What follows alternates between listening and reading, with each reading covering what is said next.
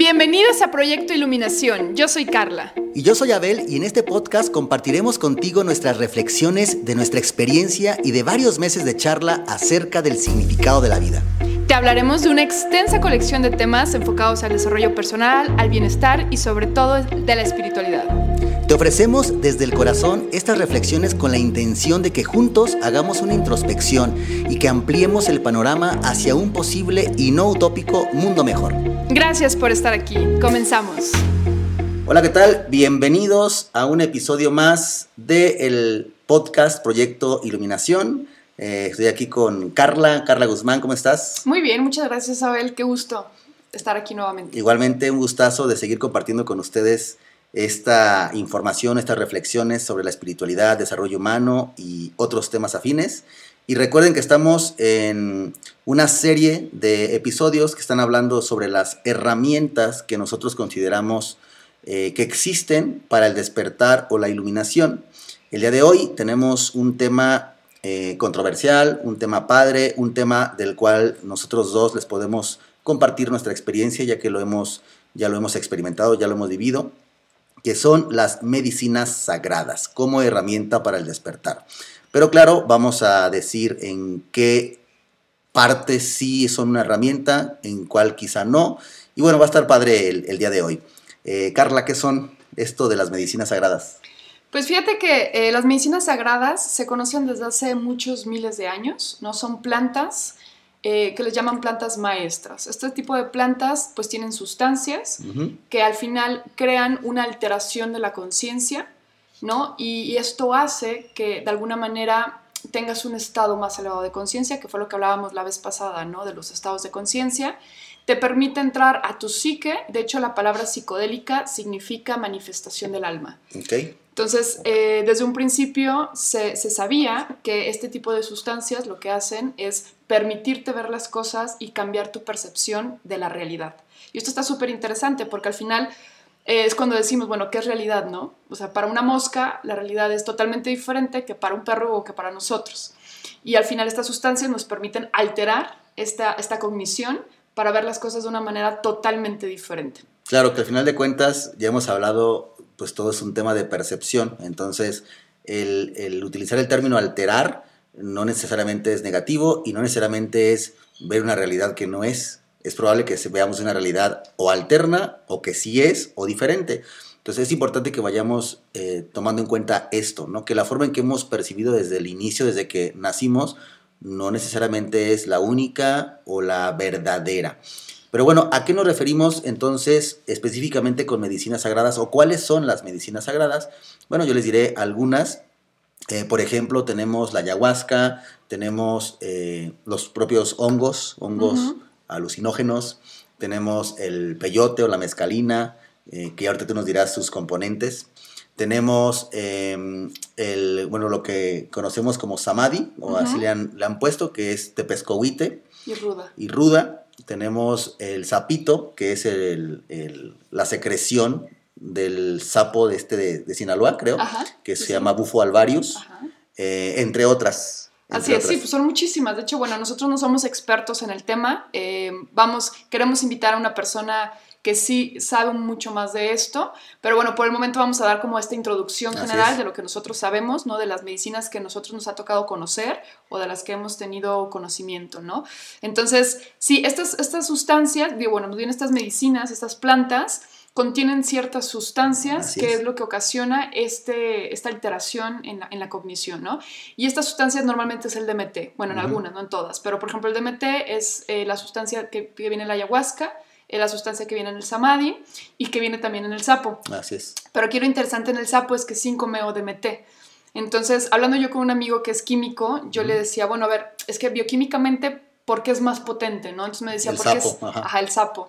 Y me decía, bueno, pues porque es 5-meo DMT, es decir, en vez de tener un bracito, eh, tienes cinco bracitos. al mismo tiempo. Exacto. Entonces, de alguna manera te conectas muchísimo más, ¿no? O sea, el efecto que tiene a nivel neurológico con nuestras neuronas, los receptores, pues son cinco bracitos que tiene para poder eh, conectarse con esos receptores. Por eso es tan potente el sapo. Y bueno, de, lo que yo sé, el sapo es como la más potente de todas las medicinas. Y por algo creo que le llaman eh, la molécula de Dios al, al, al, sapo, por la experiencia Y bueno, ahorita les contaremos, pero Carlos y yo ya hemos experimentado el sapo y sí. y sí, sí, es muy potente. Sí, es muy potente. Ok, entonces, eh, cada una de estas eh, medicinas sagradas o plantas maestras, no todas son plantas, pero bueno, eh, en, el caso de que sean plantas, pues así se le llama, plantas maestras, pues fueron utilizadas, ¿no? Por, ancestralmente por diferentes em, etnias o diferentes culturas en el mundo chamánico, pero no solamente en México, en varias regiones se han utilizado estas medicinas como una plataforma, precisamente lo que comenta Carla, que es la alteración del estado de conciencia, pero por supuesto que tiene un, propósito. Mm, no, no, nos vamos a centrar en el propósito recreativo, no creo que sea lo ideal, la parte recreativa, sino más bien desde un punto de vista espiritual. Pues ya hablaremos eh, de eso. Entonces, lo que provocan, en resumen, estas medicinas sagradas o estas plantas, estas sustancias maestras que en, su mayoría, o si no es que todas son naturales, ¿no? O sea, hay algunas como por ejemplo el LSD, que también provocan cosas, pero mm, creo que no se consideran tanto ya como medicina sagrada, no lo sé. Sí, el LSD no está considerado medicina sagrada, eh, sin embargo, de alguna manera fue el que, el que hizo el boom de los eh, de las drogas psicodélicas por ahí de los 60. Sí. Fíjate, es bien interesante porque esto surgió a partir eh, de una persona, de un químico, que estuvo investigando el cornezuelo, que de hecho es el hongo del que proviene el LSD. Okay. Entonces estuvo investigando este, este honguito, ¿no? Y las sustancias, empezó a hacer extracción de sustancias y todo a través de, eh, pues de procesos químicos. Sí. Y surgió lo que es el ácido o el, o el LSD, ¿no? Y él cuenta su experiencia de cómo cuando estaba estudiándolo, de repente yo creo que se tocó el ojo, porque como es muy, o sea, es, muy fácil de absorber a través de las mucosas, se tocó el ojo, la nariz, algo así, y que de repente se empezó a sentir muy mal. Y que dijo, ¿qué está pasando? No, me estoy sintiendo muy mal, me estoy sintiendo muy mal, mejor me voy a mi casa. Y cuenta su experiencia, que de hecho es muy famosa, el famoso viaje en, bicicleta, eterno, donde él agarró su bicicleta para irse a su casa y decía que nunca, o sea... Nunca llegaba. Ajá, que nunca llegaba, se le hizo como, ¿qué, qué está pasando? ¿No? O sea, se me hace el camino eterno. Y cuando por fin llegó a su casa, menciona en su libro, eh, que lo recomiendo ampliamente, la verdad es muy bueno, este, la historia del LCD, si no me recuerdo se llama, que llega a su casa, se acuesta y empieza a ver cómo los muebles empiezan a tener como propia vida, o sea, como que mm. empiezan a cobrar vida, ¿no? Los muebles, las cosas, y él decía, no, es que ya me voy a morir, o sea, ya me intoxiqué, seguramente me voy a morir y bla, bla, bla, ¿no? Pues ya resultó que no, que al día siguiente se despertó y fue como que, oh, qué curioso, ¿no? O sea, todo lo que sentí seguramente fue pues por esta sustancia.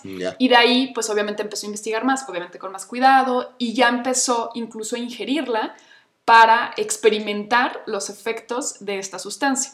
Ahora, eh, él menciona, bueno, te, comentaba yo, es, a partir de esto se empezó a, a, hacer como un boom de las drogas psicodélicas, porque anteriormente ya se conocía el peyote, ya se conocían los hongos, y de hecho incluso los americanos pues venían a México ¿no? Con los chamanes y todo, o a, este, Sudamérica, a lo de la ayahuasca, a probar estas sustancias, pero no era como tan, o sea, no había un, no, era tanto de la moda, ¿no? Entonces resulta que cuando surge el LSD, que es más económico y que es más accesible, eh, pues empezó a consumir, porque además antes no era prohibido, era legal. Entonces era de muy fácil acceso. Entonces lo empezaban a consumir los chavos de Estados Unidos principalmente, y pues empezó a dar todo este boom de los, este, de los psicodélicos junto con el movimiento hippie. Entonces, curiosamente, cuando esto se empieza a dar, los psicólogos en ese tiempo, ellos mencionaban que los psicodélicos eh, eran psicomiméticos realmente, porque imitaban una psicosis. Mm. Entonces los psicólogos decían, no nos interesa tanto los estados alterados de conciencia, solamente en algún momento los llegaron a consumir para entender una psicosis de sus pacientes. O sea, si yo tenía un paciente, bueno, si el psicólogo tenía un paciente con psicosis, ellos consumían los psicodélicos para entonces entender cómo ese paciente se sentía.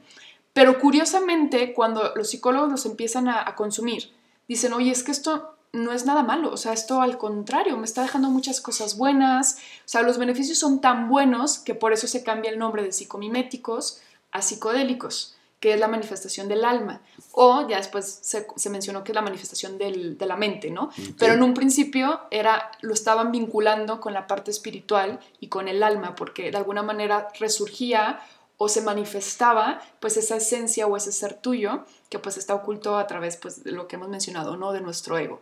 Entonces esto fue súper curioso porque empezó a haber mucho interés en estas sustancias y en cómo estas sustancias podían ayudar a mejorar inclusive depresiones, adicciones. Se empezaron a hacer estudios de cómo gente que fumaba dejaba de fumar eh, con el consumo de LSD o de hongos.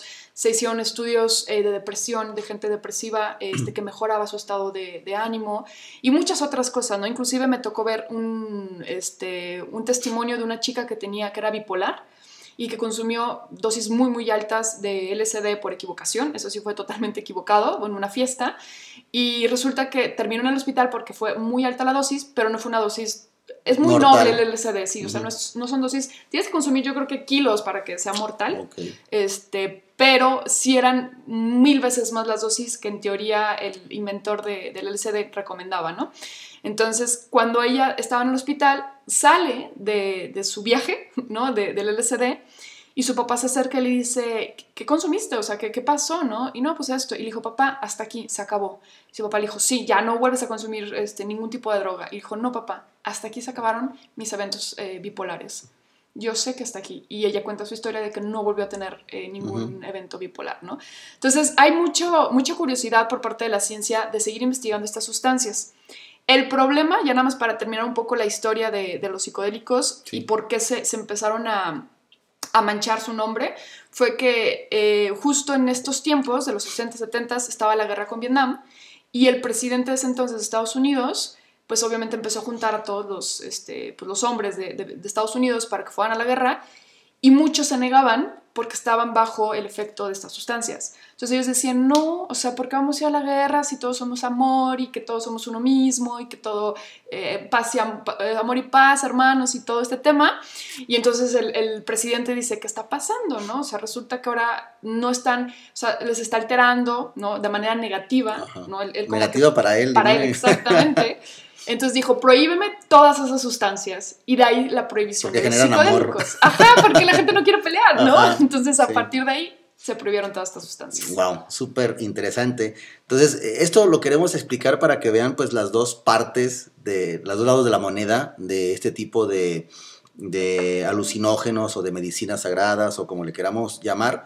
Y también que ser muy eh, Mm, claros en que no nos estamos refiriendo a drogas, ¿no? En general, no nos estamos refiriendo a, las drogas tradicionales que se conocen y que son adictivas, porque de hecho muchas de estas, o la mayoría según yo, no son adictivas. Que puedan usarse ya recreativamente, bueno, es otra cosa y es una elección ya personal, pero no son adictivas. Entonces, lo que sí me gustaría que antes de, explicar pues nuestros, nuestras experiencias, las bondades que nosotros vemos ya personalmente en, en ellas y también sus, las sugerencias y las advertencias, porque sí las hay, para quién sí y para quién no es este tipo de, sustancias. Em, yo diré algo. Eh, el otro día estaba platicando con un amigo y los dos hablábamos de un tercero, ¿no? Eh, ya sabes el chisme, un poquito. Y entonces esa otra persona eh, ya ha consumido también alguna sustancia de este tipo. Y hablábamos de esta tercera persona que es un amigo en común, que es una persona que sabe mucho, es una persona súper culta, eh, una biblioteca andando, sin embargo tiene una estructura psicológica muy, muy, muy como cerrada, podemos decirlo así, emitiendo ese juicio.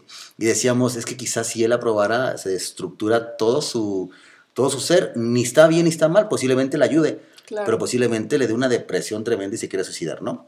Entonces, ahí es cuando dije, sí, cierto, o sea, no cualquier, no cualquier persona soportaría lo que, lo que puede darte la medicina, que si bien quizá un chamán te diría, pues es parte del proceso, claro, o sea, es parte del viaje, es parte del entendimiento, a veces tiene que doler y tocar fondo de esa manera, estoy de acuerdo con ello, pero aún así yo eh, pensaría, ¿realmente es para todos o no? Y yo creo que no, o sea, yo creo que no todos, y lo digo porque hoy en día es muy fácil acceder a ellas, demasiado, ya no tienes que irte al, monte donde va a estar el chamán ahí esperándote y tiene que ser un ritual de iniciación, no, hoy en día te vas aquí a la esquina y ya la haces, ¿no?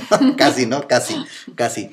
Entonces, bueno, yo sí creo que no es para todas las personas, es para personas que están dispuestas a abrir su mente, personas que están dispuestas a alterar su conciencia y su percepción de la realidad y que están buscando algo más, que ya no solamente es como esta vida eh, no sé, superficial, de apariencias, material, etcétera, sino que es que hay más allá. Eh, quiero entender, tengo una crisis existencial, tengo un problema fuerte, o sea, quiero. O sea, prácticamente también si tienes un problema fuerte y dices, me quiero suicidar, mejor antes de suicidarte vente y échate un sapito. claro. y luego te das cuenta si quieres o no quieres, ¿no? Claro. Entonces yo pienso que no es para todas las personas. ¿Tú qué piensas, Carla? Yo creo que también no es para todos. No, no soy experta en el tema, a lo mejor para decir esto sí, estos no, bla, bla. Pero sí consideraría súper importante esto que estás diciendo. El que la persona lo haga con esta apertura y con esta, no, no digamos la necesidad, pero sí esta, este deseo de aprender o de ir más allá, ¿no? O sea, de alguna manera, no nada más ir por la experiencia. O sea, esto me queda como bien claro, el, que si hay gente que dice, bueno, pues vamos por la experiencia, ¿no? Y a ver qué hay. Y entonces vas, de alguna manera no te esperas o... Bueno, al final cada experiencia no es esperada, definitivamente. Eh, ahorita comentaremos un poco el tema, pero eh, si vas como muy recreativo, pues no creo que sea lo que estás buscando, ¿no? O sea, no creo que sea eso lo que, lo que quieres, pues mejor, pues échate unos, unos tequilas, unos vinos y pásala bien, ¿no? O sea, pero si es nada más por la experiencia, sí considero que no debería, ¿no? También considero súper importante que siempre el día que lo hagas, pues vayas acompañado por una persona que sepa del tema, una persona eh, ya sea un guía, un chamán, este, un psicólogo psicodélico, porque inclusive existen los psicólogos psicodélicos, eh, que te ayuden, porque se menciona mucho que también el ambiente es súper importante. O sea, no es lo mismo consumir eh, hongos en un ambiente de fiesta a hongos en un ambiente seguro, donde puedes mostrar tu vulnerabilidad, donde de alguna manera puedas mostrar y manifestar precisamente tu mente y tu psique, todo lo que traes allá adentro, con una seguridad de que no vas a ser juzgado, una seguridad de que vas a estar bien, vas a estar acompañado por alguien que te va a cuidar, que va a estar ahí contigo, ¿no? Entonces sí creo que el ambiente donde se realizan estas, este tipo de ceremonias o este tipo de experiencias es sumamente importante. Ahora, eh, también las personas que tienen, por ejemplo, problemas eh, depresivos o todo esto, también es súper importante mencionar, yo no estoy tan enterada del tema, pero sí que si están tomando antidepresivos no pueden eh, realizar este tipo de, este tipo de experiencias porque al final ocupan como los mismos receptores de la serotonina, ¿no? Que los antidepresivos lo que hacen es que la serotonina se quede de alguna manera, mm, o sea, que no se absorba, no se deshaga, no se metabolice y se quede ahí para que tu cuerpo se sienta feliz, ¿no? Entonces, como el DMT utiliza los mismos receptores que la, que la serotonina, sí es bien importante primero dejar los antidepresivos durante un periodo, si no mal recuerdo, creo que son como seis meses, pero esto ya lo dirá el, experto. Sí, claro, y por supuesto no, no ingerir otro tipo de drogas, ¿no? Súper importante. Antes, un día antes. Yo he sabido de personas que después de hacer sapito o algo eh, les da un paro cardíaco, mueren, y no es el sapito, o sea, no es la culpa del sapito, no es la culpa de la medicina. Eh, quizá puede ser la dosis, pero es más porque se descubre que eh, al día anterior se echó un rayazo de coca o andaba súper alcoholizado. Entonces, por supuesto que este tipo de combinaciones pues, no son nada recomendables, pero bueno, como tú dices, ya en la experiencia seguramente esa persona que los va a guiar les tiene que explicar todo esto, ¿no? Todas las recomendaciones, inclusive alimenticias, eh, que debe de haber antes de, como preparación, antes de la experiencia. Ok, entonces, eh, pues vamos a contar un poquito las, las experiencias que hemos, que hemos tenido. Yo, en lo particular, eh, primero yo, yo me aventé. Literal. Literal me aventé. Yo sí andaba necesitado. andaba muy mal. Me acababa de, de separar, de divorciar. Entonces andaba súper mal. O sea, prácticamente ese día me estaba separando al 100% ya y demás. Andaba súper mal. Era, no era la primera vez que me habían invitado. Ya había varias veces. Y esta vez dije, ¿sabes qué? Sí le entro. Y yo recuerdo que, bueno, primero yo fui a una plática previa. Eh, me gustó muchísimo cómo esta persona acompañó todo esto para mí creo que el ritual es súper importante y los marcos que se ponen o, las, la sugerencia, la explicación, para mí eso me, ayudó mucho, que solamente ir a la experiencia. Ya después en la experiencia, eh, que bueno, yo lo primero que consumí fue esto de samadhi o tepescohuite con, con ruda, que la experiencia ahí me duró como cinco horas más o menos, o casi seis. Eh, para mí sí fue algo muy infernal ese primer día, pero sépase lo siguiente, yo el primer día, que fue un, sábado, hice estos, eh, pescohuite con ruda, y al día siguiente, en la mañana, hice como a las 10, como a las 11 o 12 de la, del día, hice zapito. Entonces, a mí sí me dio un, y nunca yo había hecho nada antes, ¿no? Entonces yo sí me animé, me valió. Eh, obviamente no responsabilizo al, al, guía, yo le dije, yo lo quiero hacer, se acaba. Y, pues sí me dio un fregadazo muy fuerte, pero fíjense, hay gente que ha experimentado, y ahorita ya les dirá Carla, eh, que en el tepescohuite, o en el samadhi también llamado, experimentan el amor, experimentan eh, conocer a Dios o la unidad y demás. Yo no, yo experimenté conocer el infierno tal cual en el que vivo. O sea, yo me di cuenta que era un total infierno. Entonces sí soy consciente de muchas cosas, pero para mí lo que hizo esa medicina sagrada fue revelarme la porquería que traía en mi cabeza. O sea, el, montón de deber ser, tener que ser, eh, el montón de cargas inclusive sistémicas, porque yo vi, vi, cosas ahí que luego fui comprobando que sí existen, por eso a mí me llamó mucho la atención. Vi cosas generacionales, vi cosas de mis abuelos, vi cosas de mis mamás, de mis tíos, de mis bisabuelos, que luego fui comprobando que sí existían. Dije, ¿cómo es, cómo es posible que, que en una... O sea, si es alucinógeno, tendría que haberlo inventado. Pero muchas cosas las comprobé después. Entonces yo pienso que lo que hace esto es quitar, es como cuando tomas alcohol, que quita la parte que te, que te inhibe y despierta otra, pero en ese sentido quita la parte como egoica o la parte como estructurada de la identidad y sale a flote otra parte de ti que está oculta, pero que es quizá más tu esencia o quizá es tu disco duro que tienes ahí guardado de tantas cosas, ¿no? Entonces, para mí sí fue muy infernal, fue algo muy, muy fuerte, pero muy revelador y me ayudó mucho a entender mi identidad, mi yo y el saber que, que esto que a lo que yo, le llamo Abel realmente no existe, no es como tal.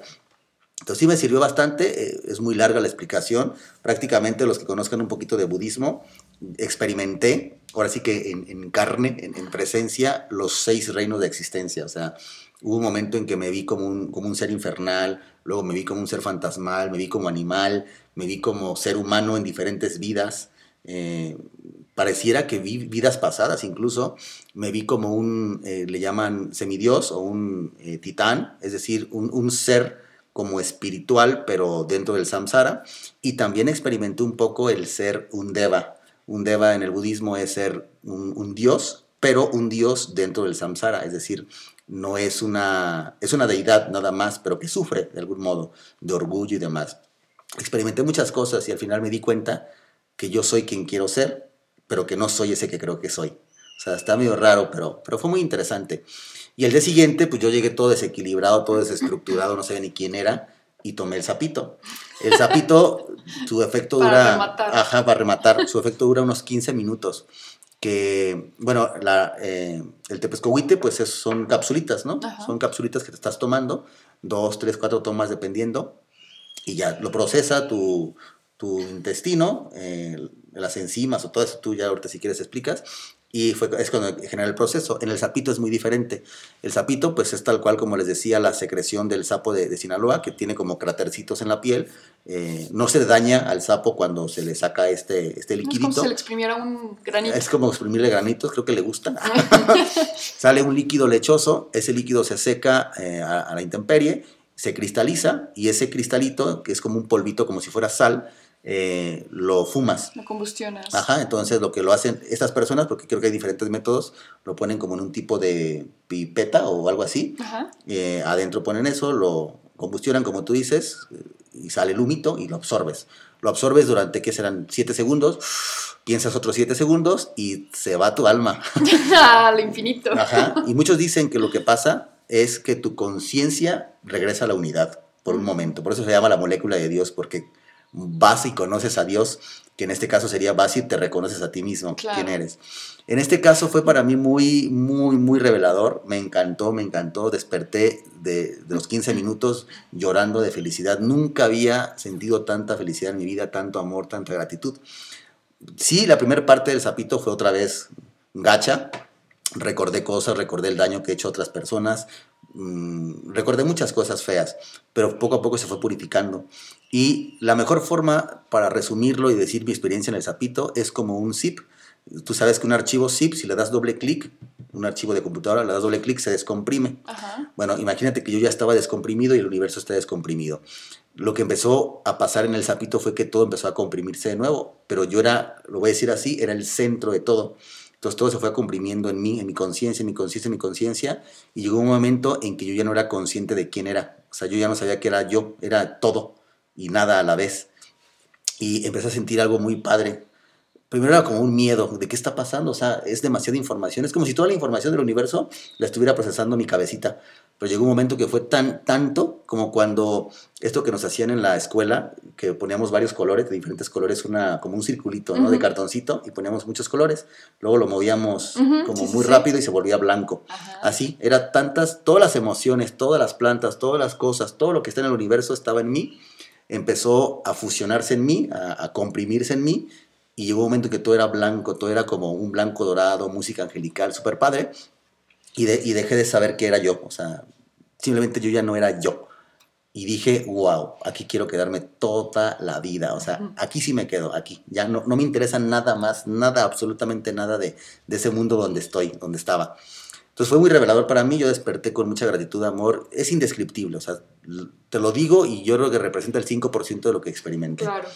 Eh, pero eso sí, pasó después de un tiempo y yo desestructurado, o sea, yo no sabía qué pasó. Entonces yo creo que tres meses no dormí bien, en tres meses sudoraciones, pesadillas, eh, desperté muchas cosas, tuve que ir con guías espirituales porque creo que hasta fantasmas y cosas empecé a ver. Pero, o sea, yo no me arrepiento, fue una gran experiencia, pero sí cuidaría mucho volverlo a hacer y en qué circunstancias y con qué propósito, porque no es cualquier cosa. Y ya por último, cuando lo consulté con mi maestro de budismo, él sí me recomendó que no lo, que no lo siguiera haciendo, porque si bien son plataformas que te acortan un poquito para darte un chapuzón y ver lo que hay allá, ah, no lo puedes controlar a veces y te puede desequilibrar. Y, me dijo esto, lo, lo, quiero decir como una advertencia, mi maestro de budismo, que quizá muchos conozcan, es Tony Karam, dijo, te puede desestructurar tu psique de tal manera que sea irreversible en esta vida.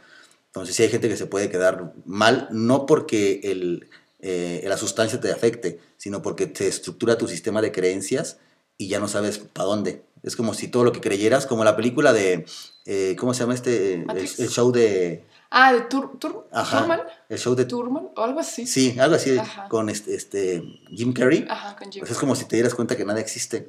Te es cañón, ¿no? En ese sentido, esa es mi experiencia. Carla. Ok, este, sí, yo estoy de acuerdo que sí no son cualquier cosa y que sí están como muy de moda ahorita estas medicinas. Eh, en lo personal, yo, yo sí considero que en algún momento de nuestra vida todos deberíamos, o, sería padrísimo que todos pasáramos por una experiencia similar, pero considero también que, eh, como dices tú, es como si te aventaran, o sea, te dieran un chapustero, es un chapuzón al, pues, al todo, a, ese estado de conciencia universal pero este, de alguna manera te das el chapuzón y regresas. Entonces, como tú dices, te estructura todo, pero luego vuelves a regresar y dices, ¿cómo lo integro a mi vida? ¿no? Por eso esta parte donde yo sí recomiendo ampliamente, no que no lo hagan, pero que el día que lo quieran hacer, de verdad sí vayan con una persona preparada, vayan con un guía, vayan con un compañero y que les dé el seguimiento también sí claro. eh, de cómo vas cómo lo vas integrando porque eso es lo que tú decías o sea eh, duré como tantos meses. Es súper importante que durante esos meses alguien te ayude a estructurar tu experiencia digo a integrar tu experiencia que te diga a ver es normal es, normal. claro es normal es parte de, del ego que quiere controlar el ego que le da miedo no disociarse el ego que le da miedo desaparecer.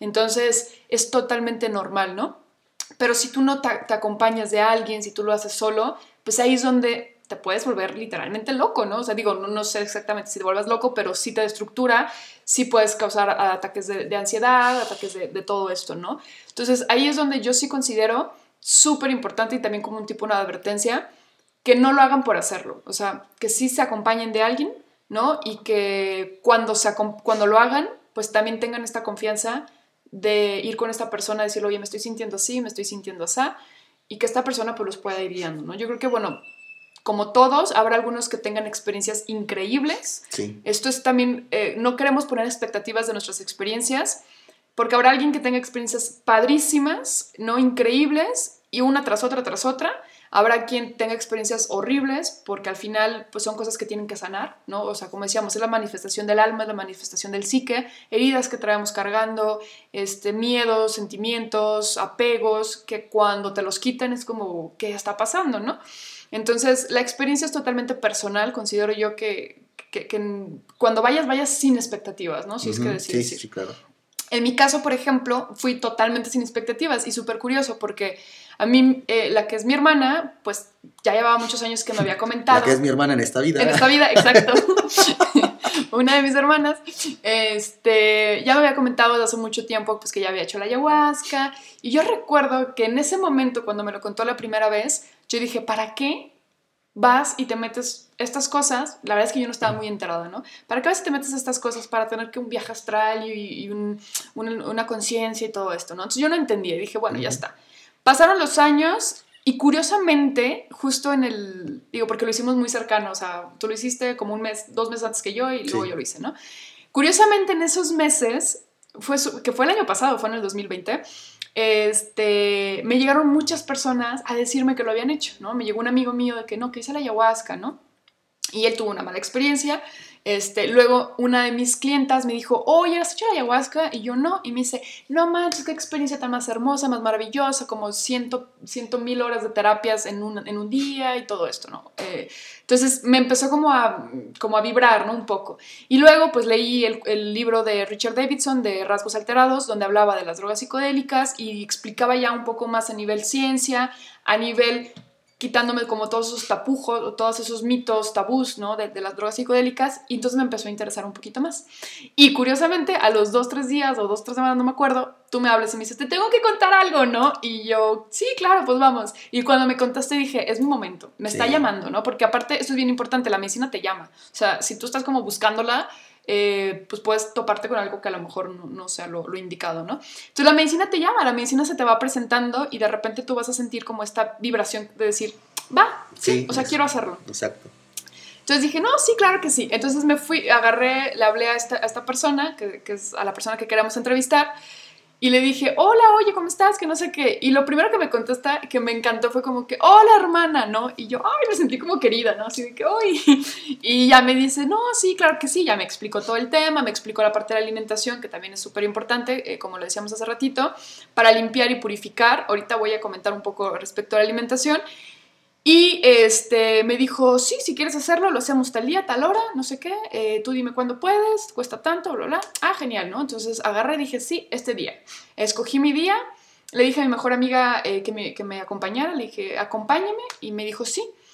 Y cuando llegamos al sitio, yo de no conocerlo, a esta persona en, persona, este, sin conocerlo ni nada, sin cero expectativas, llegué, lo vi y no sabes, me dio como esta tranquilidad, o sea, como que dije, no pude haber escogido a mejor persona que me acompañara en este proceso. O sea, lo vi, fue como que me enamoré. Y claro. ay, lo abracé. es buena, fue chido. sí, sí, sí. Digo, aparte tener la confianza de que ya lo había hecho yo con él y te pasé el contacto y demás. Entonces, como que hay ya cierta confianza, pero sí vibra. O sea, sí, vibra, no, vibra muchísimo. Diferente. es, es, una persona increíble, es un personaje maravilloso. Entonces ya, ¿no? Eh, empecé a hablar con él yo sí tenía como, porque yo lo hice sola, yo no lo hice con un grupo de gente, ¿no? Entonces empecé a platicar con él y yo como que le seguía sacando plática y plática y plática y plática porque no me animaba ya a hacerlo, ¿no? Y en esa plática me acuerdo que yo le decía, no, pues que sí, que todo esto, de que todos somos uno y que pues este, lo que hemos hablado, ¿no? Que cuando elevas tu nivel de conciencia, pues te das cuenta que no hay separación y todo esto. Y me acuerdo perfecto lo que me dice, que me dice, claro, me dice, lo sabes intelectualmente, pero deja que lo experimentes. Y yo fue cuando dije, ay, ¿no? O sea, dije, bueno, ya, ya está, ¿no? Entonces cuando lo hice, como hice, son como siete segundos, pero yo me perdí como en el segundo tres. O sea, yo empecé a fumar, porque pues como decías tú explicaste, se fuma, y ¡pum! Me fui al infinito, al más allá y a no sé dónde, ¿no?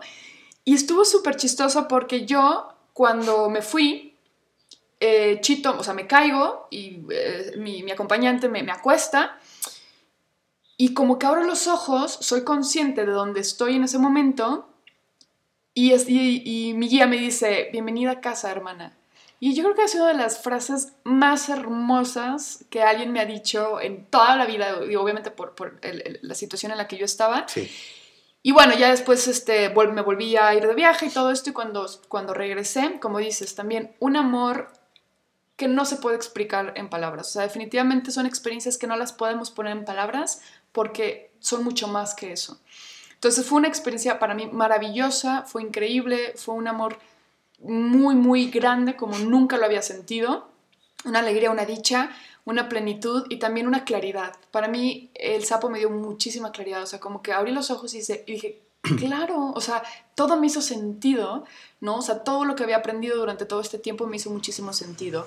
Entonces, el sapo para mí ha sido mi favorito, ha sido como la medicina que más, de alguna manera, me ha reconfortado o me ha hecho sentir este amor inmenso.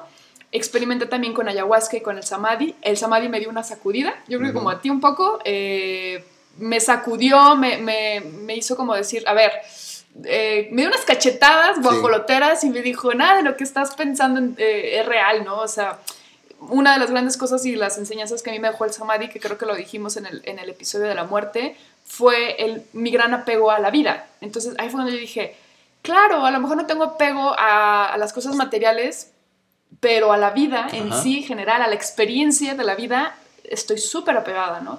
Entonces ahí me enfrenté yo más que nada con la muerte. Y pues fue un proceso que sí, también duré como dos meses, de alguna manera, este, pues sí, como destructurada, como como que no me sentía parte, como, si no perteneciera aquí, no sé, estuvo muy raro, eh, pero bueno, obviamente yo también platicando con personas, también lo, llegué a platicar con, con, mi guía y todo, este, pues que al final es parte de la experiencia y parte de ir integrando este, este aprendizaje. Pero lo más bonito que yo creo es que este tipo de, de medicinas, aunque en un principio te sacudan, te puedan sacudir si es que lo necesitas, porque si te sacuden es porque lo necesitas, es que solitas te van dando las respuestas. O sea, si tú te dejas fluir y dejas sentirte, solitas las respuestas van a ir llegando. Y esto es lo más bonito de todo, ¿no? Entonces, para mí la verdad es que han sido buenas experiencias. Eh, lo comentamos en un principio, no son drogas... Eh, bueno, se le puede catalogar como droga, como tal, hablando, es, ¿cómo se dice? Duramente de la palabra que significa droga, ¿no? Que es algo que altera tu estado de conciencia, pero pues también lo es el azúcar, también lo es el alcohol, también es el tabaco, ¿no? y todo esto. Exacto. Entonces, por eso se les prefiere decir medicinas este, sagradas o plantas maestras. Por el propósito. Exacto, por el objetivo, el propósito que resulta, ¿no? De, la experiencia, no como el alcohol, que no salen muchas cosas buenas del alcohol, ¿no? Entonces, bueno, esta experiencia para mí fue increíble, creo que las tres han sido maravillosas, eh, cada una con sus diferencias. ¿No? Eh, y por lo mismo que son experiencias de alguna manera, no duras, pero sí muy reveladoras, por eso es de alguna manera como que no es como que lo hagas cada semana, ¿no? O sea, no es como que, ay, hoy vámonos a hacer otra vez samadhi o ayahuasca cada fin de semana, pues no.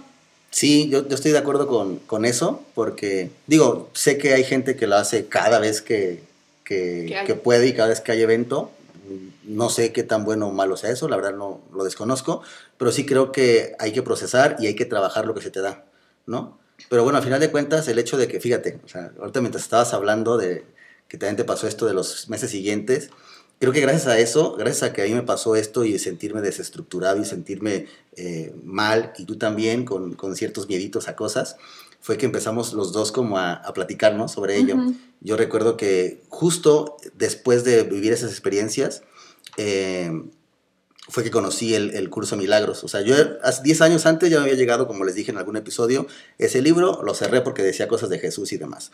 Pero me volvió a llegar y una persona me, me, dijo, oye, pues si te gusta el curso Milagros, te recomiendo que antes leas esto y me, mandó eh, libros de Gary Renard. Mm. Y fue cuando empecé a leer y dije, wow, esto está padrísimo. Luego compré, pues ya ves, el curso de de Marta Salvat y dije, está padrísimo. Y como te estaba pasando lo mismo, dije, pues ¿por qué no vienes y lo escuchamos juntos, lo vemos? Y ahí fue cuando empezamos con el tema del curso de milagros.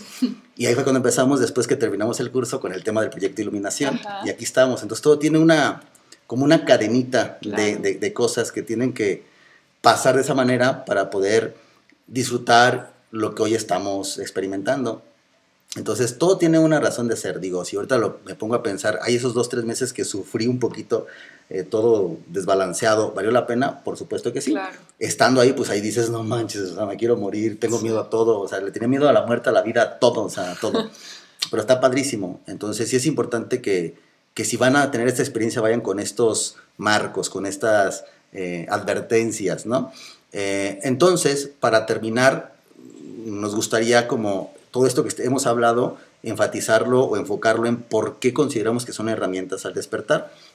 Yo considero, Carla, que, que sí puede ser una herramienta, con todas las advertencias que ya les comentamos y nuestras experiencias, sí puede ser una herramienta en el sentido en que te brinda información valiosísima que podría, una, ahorrarte, sí, horas de terapia, pero también ahorrarte vidas. O sea, yo pienso eso, ahorrarte reencarnaciones. Eh, puede darte información de decir, ¡Ah! qué güey, si es cierto, es un sueño, qué güey, si es cierto, esto no es como yo pensaba que era. Y ahí puedes eh, hacer lo que tú y yo hicimos, que empezamos a indagar todavía más hacia adentro, empezamos a ver otras alternativas, curso de milagros, bla, bla, bla, bla, bla, y empezamos a, tomar un camino más, no sé si espiritual o, diferente simplemente. Entonces, sí es una herramienta que te provee información, pero hay que cambiarle, aparte de... Sí, no, claro. no es la solución, o sea, no es... Eh, no creo que por estar yendo cada fin de semana a hacer un sapito te vas a iluminar, no lo creo. Eh, pero sí creo que el hacer el sapito y la información que te brinda, aplicarla, trabajarla, eh, reflexionarla y con otras herramientas de las que ya hemos hablado y seguiremos hablando, puedes tener ese despertar, pero es un punto de vista porque al final de cuentas no estoy yo iluminado como para decirles o despierto para decirles, este es el camino, este no. Pero en ese sentido creo, nos brinda mucha información muy valiosa, nos agiliza o nos da atajos, pero tiene sus consecuencias como ya los comentamos. Sí, totalmente. A mí sí se me hace que pues, es una herramienta eh, definitivamente para, pues, para el despertar de conciencia, para ir cambiando pues todas aquellas limitaciones, creencias, paradigmas que, hemos traído y que nos hacen sufrir, porque como hemos dicho en un principio, el punto del despertar de conciencia es ser feliz, es ser pleno, ¿no? O sea, dejar de sufrir, porque el sufrimiento pues viene de todas estas alucinaciones que, tenemos, ¿no? Pero también como tú dices, y lo reitero, es eh, no nada más es ir a hacer la medicina, de hecho hay un documental muy bueno, ahorita no recuerdo cuál es, donde hablaba un chamán y decía, a ver, es que la que te sana o, lo, lo, que realmente te ayuda a cambiar tu vida no es la ayahuasca como tal, eh, hablaban específicamente de, la ayahuasca. es todo el cúmulo de cosas que haces antes, después y durante. O sea, es como la alimentación. O sea, tienes que cambiar tu alimentación para poder tener una, sesión de, ayahuasca, por ejemplo. Entonces, esa alimentación también te ayuda a purificar, te ayuda a, desintoxicar, te ayuda a un montón de cosas, a sanar, obviamente, ¿no? La alimentación, como sabemos, pues o nos inflama o nos este, desinflama. Entonces, dependiendo también de la alimentación, es, un, es parte del proceso, ¿no? Y después de eso, pues también hay que seguir con el proceso. Por eso a mí, en algún, en algún punto, y después de mis, mis experiencias, yo sigo insistente que eh, de alguna manera lo que se puede hacer diario es la meditación. Entonces, la meditación es algo muy noble que puedes hacer diario y que te lleva al mismo camino, pero un poco más despacio, un poco más noble, un poco más eh, a tu ritmo, ¿sabes? Entonces, ya cuando tú lo haces diario, pues a lo mejor si estás listo para hacer la medicina sagrada, genial, hazlo, pero no dejes la meditación, no dejes de estar haciendo constantemente estos ratos de introspección, estas reflexiones, el buscar, el, leer, el, tratar de, de empaparte de otras cosas, porque si no, pues va a ser una experiencia y ahí se va a quedar una experiencia y tanta, ¿no? Sin embargo, sí creo, digo, no sé, eso tendríamos que preguntárselo a, Chito ahora que lo entrevistemos. Sí. Este, sí creo que la mayoría de, las personas jamás van a ser los mismos antes y después de una medicina Estaba justo pensando eso antes de que lo comentaras, de decir, algo es, algo es seguro, después de hacer la medicina sagrada no vuelves a ser la misma persona. Eso es súper seguro porque sí cambia, o sea, cambia la forma en que tienes colocada la percepción de tu realidad. Entonces, tienes toda la razón y pero también no queremos que esto sea solamente como para, o sea, no queremos que esto genere expectativas, justo como lo decías, y entonces voy a ir a hacerlo nada más por la experiencia, por la curiosidad, no sé, o sea, es una decisión que cada quien toma. Y te llega. Ajá, ya les dije yo ahora porque estaba como mal, dije, estoy, me estoy divorciando, estoy hasta la madre, eh, vamos a ver ya, y échame las dos de una vez. entonces yo sí lo hice desde ahí, pero sí me dio una sangoloteada bien canija, pero me gustó, o sea, me gustó. Pero creo que yo, o sea, ya, ya he tenido otras experiencias de otro tipo y quizás ese madrazo sí lo pude, pues sí, soportar sin que me estructurara tanto. Sí, sí me deprimió, sí me, como ya, ya hablamos, pero ya, ya salí avante y me sirvió. No sé si a todo el mundo le pueda pasar. Quizá habrá gente que diga, ah, esto que experimenté ya lo he experimentado con respiración, ¿no? Porque inclusive hay gente, este, ¿cómo se llama este cuate que, de, de las respiraciones? Wim Hof. Ajá. Eh, él, pues él mismo dice, cuando te enseña a respirar, esto de 30 por uno por uno, te dice, esto es mejor que las drogas. O sea, cuando tú respiras de esta manera, pasa lo mismo que si estuvieras haciéndote un zapitito. Ajá, es como un mini zapito. Entonces, habrá gente que ya tiene ese tipo de experiencias, que viene a estas medicinas y dice, ah, esto ya lo había experimentado, esto fue diferente, pero ya sabía, no pasó nada. Y habrá gente que puede ser un que es algo totalmente nuevo y que digan, ¿qué está pasando, no? Pero bueno, yo soy muy creyente de que todo es perfecto y si, Sí. y si lo haces es Fluyan. porque así tenía que ser. Fluyan, no estamos haciendo este, este episodio para recomendarlo, no, Para- no es promover, ninguna ¿no? recomendación ni es prom- eh, promover este, este tipo de medicinas, solamente para contarles lo que hay, darles información y al final, pues la decisión es de cada persona. Así es. Así que bueno, ahí tienen una herramienta más que les puede ayudar como plataforma para cambiar la percepción, corregir la percepción y pues siempre con esta búsqueda que nosotros tenemos como proyecto, la iluminación o el despertar. Carla, muchas Ay, gracias por un nuevo episodio, me encantó este. Sí, gracias. Eh, pues seguimos, seguimos en comunicación, seguimos aportándoles estas reflexiones. Ya en la siguiente episodio hablaremos de otro tipo de herramienta. Espérenlo, recomiéndenos, compartan, sugiéranos, eh, síganos y les mandamos un fuerte abrazo. Así es, muchísimas gracias, nos vemos en el próximo episodio. Chao. Bye.